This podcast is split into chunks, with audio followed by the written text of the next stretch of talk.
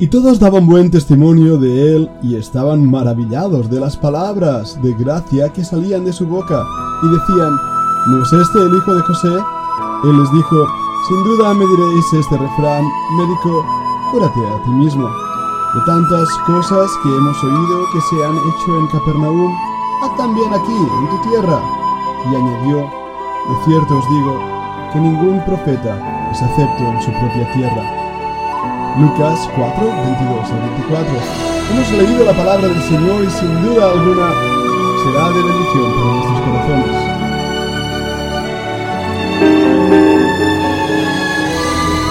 La Fundación Bíblica te invita a participar tanto de esta aula internacional hoy apegados a él, como a sus cursos online en mol.fundacionbiblica.com. También adoración de siervos todos los martes a las 7.30 de la tarde España a través de nuestro canal de YouTube.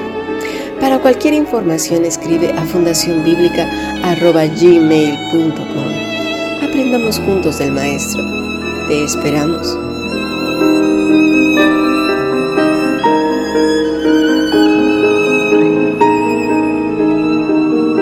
Bienvenidos pues a un nuevo estudio de este grupo internacional. Hoy estamos apegados a ti, hablando del Señor Jesucristo y nuestra relación con Él, la importancia de conocerle, de amarle, de disfrutarle. Estamos en el Evangelio de Lucas capítulo 4 ya, el versículo 22. Y hoy, esta mañana, estábamos viendo la importancia del testimonio de Jesús. Pero, ¿quiénes daban buen testimonio de Jesús? ¿Qué fue lo que evaluaron? A veces los mismos cristianos nos sometemos a un microscopio de religiosidad y normas morales, éticas y culturales. Y según la persona, grupos juzgan. Bueno, eso hicieron los religiosos de la época. Cristo fue acusado por ellos. En Marcos 11, 18 lo vemos claramente. Aquí vino Juan, que no comía ni bebía, y dice, no lo tiene. Vino el Hijo del Hombre que come el vino, y dicen, he aquí un hombre comedor y bebedor de vino de publicanos y de pecadores. Pero la sabiduría es justificada por sus hijos, Además, se quedaban a solas con mujeres. ¡Qué escándalo! Lucas 10:38. Aconteció que yendo de camino, entró en una aldea, y una mujer llamada Marta le recibió en su casa. Esta tenía una hermana que se llamaba María, la cual, sentándose a los pies de Jesús, oía su palabra. O Juan 4:8 pues sus discípulos habían ido a la ciudad a comprar de comer. La mujer samaritana le dijo ¿Cómo tú, siendo judío, me pides a mí de beber, que soy mujer samaritana? Porque judíos y samaritanos no se tratan entre sí. Porque la vara de medir era, era su religiosidad, es lo que estamos viendo. Y era tan grande, tan callosa, tan negra, que podría que el Señor les llamó sepulcros emblanqueados. Son palabras duras, pero el Señor Jesucristo está dirigiéndose a la raíz del problema. Vemos también en el versículo 54 que viniendo a su tierra le enseñaba en la sinagoga de ellos de tal manera que se maravillaron y decían, ¿de dónde tiene éste esta sabiduría y estos milagros? ¿No es este el hijo del carpintero? ¿No se llama su madre María y sus hermanos Jacobo, José, Simón y Judas? ¿No están todas sus hermanas con nosotros? ¿De dónde pues tiene es de todas estas cosas. Estas palabras nos llevan a un punto interesante que iremos tratando a lo largo de esta semana. Me refiero al testimonio y también, por supuesto, a que nadie es profeta en su tierra y, en tercer lugar, los motivos de nuestra vida. ¿Qué nos motiva a la acción? ¿Qué nos motiva realmente a buscar al Señor o no buscarle o como aquí hemos visto en Lucas, a buscar sus milagros? Vayamos al texto de nuevo y veamos realmente lo que ahí nos dice. Todos daban buen testimonio de él y estaban maravillados de las palabras de gracia que salían de su boca. Bueno, esa primera parte nos llama la atención. Es el inicio de la aceptación popular del Señor Jesucristo. Ahora Él es un personaje popular que ha hecho milagros, que ya empieza a ser conocido. La gente reconoce sus palabras de sabiduría y aquella gente que había sido crítica seguramente con los sistemas religiosos de su tiempo, ahora ve algo novedoso, un nuevo maestro que les tiene embelesados. Y por eso dan buen testimonio de él. Es decir, hablan bien de él, porque no ven nada malo en él. Están maravillados de sus palabras. Qué bonito es todo. Pero hay un problema. ¿No es este el hijo de José? Le conocen. Saben cuál ha sido su crecimiento, en qué familia ha crecido. Tal vez lo hayan algunos visto incluso como niño jugando ahí en las calles de Nazaret. Por lo tanto, están muy asombrados, porque al fin y al cabo este pequeño niño ha cambiado, se ha hecho un hombre y ahora asusta sus palabras.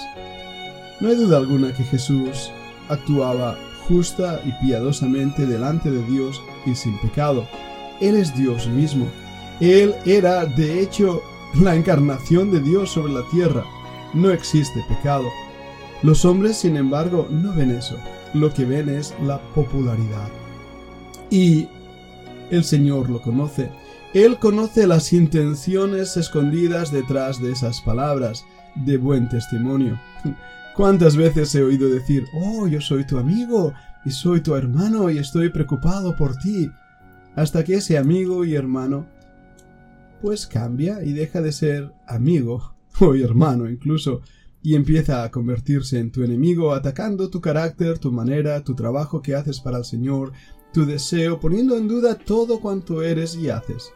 Tristemente incluso, aquellos que deberían apoyarte en cuanto a hacer la voluntad de Dios, parece que les molestas que hagas aquello a lo cual Dios te ha llamado. Seguro que te has encontrado en alguna vez, alguna ocasión, esta experiencia, pero también la vemos en la misma escritura. La oposición, el sarcasmo, la burla hacia lo que otros hacen por el Señor forma parte extrañamente de la religiosidad. Solo hace falta recordar la Inquisición y cómo esta misma persiguió a aquellos que simplemente querían leer o traducir las escrituras a la lengua vernácula. Recordemos cómo la Inquisición los llegó a quemar vivos solamente por amar la palabra de Dios. Y esa Inquisición, no olvidemos, era ni más ni menos que el catolicismo, la religiosidad encarnada. Creo también, sinceramente, que aún dentro del protestantismo de nuestras iglesias, el espíritu inquisitorial continúa entre nosotros, poniendo en duda aquellos que otros hacen con prudencia, temor y oración para el Señor, y en vez de tener realmente la paz que el espíritu da, la oposición empieza a crecer, motivado a veces por las envidias, los chismes, las mentiras, los falsos testimonios y así ya dejan de dar buen testimonio de Él, de Cristo o de nosotros. Nada había cambiado en Cristo en su manera de actuar o ser durante los tres años y medio de su ministerio público así llamado. Pero si recordáis, más adelante le van a acusar de ser amigo de pecadores. O le van a decir, uff, si supiera qué tipo de mujer es este, esta no le permitiría que le tocase. Interesante, ¿verdad? Cristo mantenía un buen testimonio delante de los hombres, pero delante de Dios aún más era justo, santo, impecable, por supuesto. Pero el Señor conocía las intenciones del corazón. Por eso en el versículo 23 dice, Sin duda me diréis este refrán, médico, cúrate a ti mismo. Bueno, queremos ver milagros, es lo que le estaban diciendo. Va, enséñanos lo que eres capaz de hacer, estás aquí en tu hogar, queremos ver el show. Bueno, el Señor no había venido para mostrarnos un show, y sin embargo en nuestros días parece que los pastores, predicadores, los líderes eclesiásticos están forzados a dar el show delante de las personas, y cuanto más grande e importante sean, mejor. Entonces los aplausos del hombre van a replicar en todas las salas y auditorios, en todo aquello que llamamos iglesias. El Señor lo estableció bien. De cierto os digo que ningún profeta es acepto en su propia tierra. Y, mal que nos pese o nos duela, es una realidad que a veces olvidamos. Aquellas personas que nos conocen y saben nuestros puntos débiles, nuestros pecados también, les cuesta escucharnos porque saben de qué pie cojeamos. Y aunque les hablemos de Cristo y les hablemos de la santidad o de la búsqueda del Señor, lo que hacen es decir, bueno, sí, pero tú, y apuntan tus puntos débiles que están ahí sin duda alguna. Y en vez de fortalecerte en misericordia, dicen eso, médico, cúrate a ti mismo. ¿No es lo que le dijeron también en la cruz del Calvario cuando le decían, a otro salvó, a sí mismo no puede salvarse? El Señor Jesucristo fue atacado en su testimonio, fue atacado en su deseo de hacer la voluntad del Padre, fue intentado frenar de esa voluntad perfecta para su vida, de la misión a la cual Dios le había llamado. Pero él se aferró como viendo al invisible. ¿Y por qué lo hizo? Porque él tenía autoridad y una autoridad que había de cambiar las cosas. Vamos a ver la solución a este dilema que se presenta aquí y vamos a ver qué significa eso de autoridad en la segunda parte de este podcast.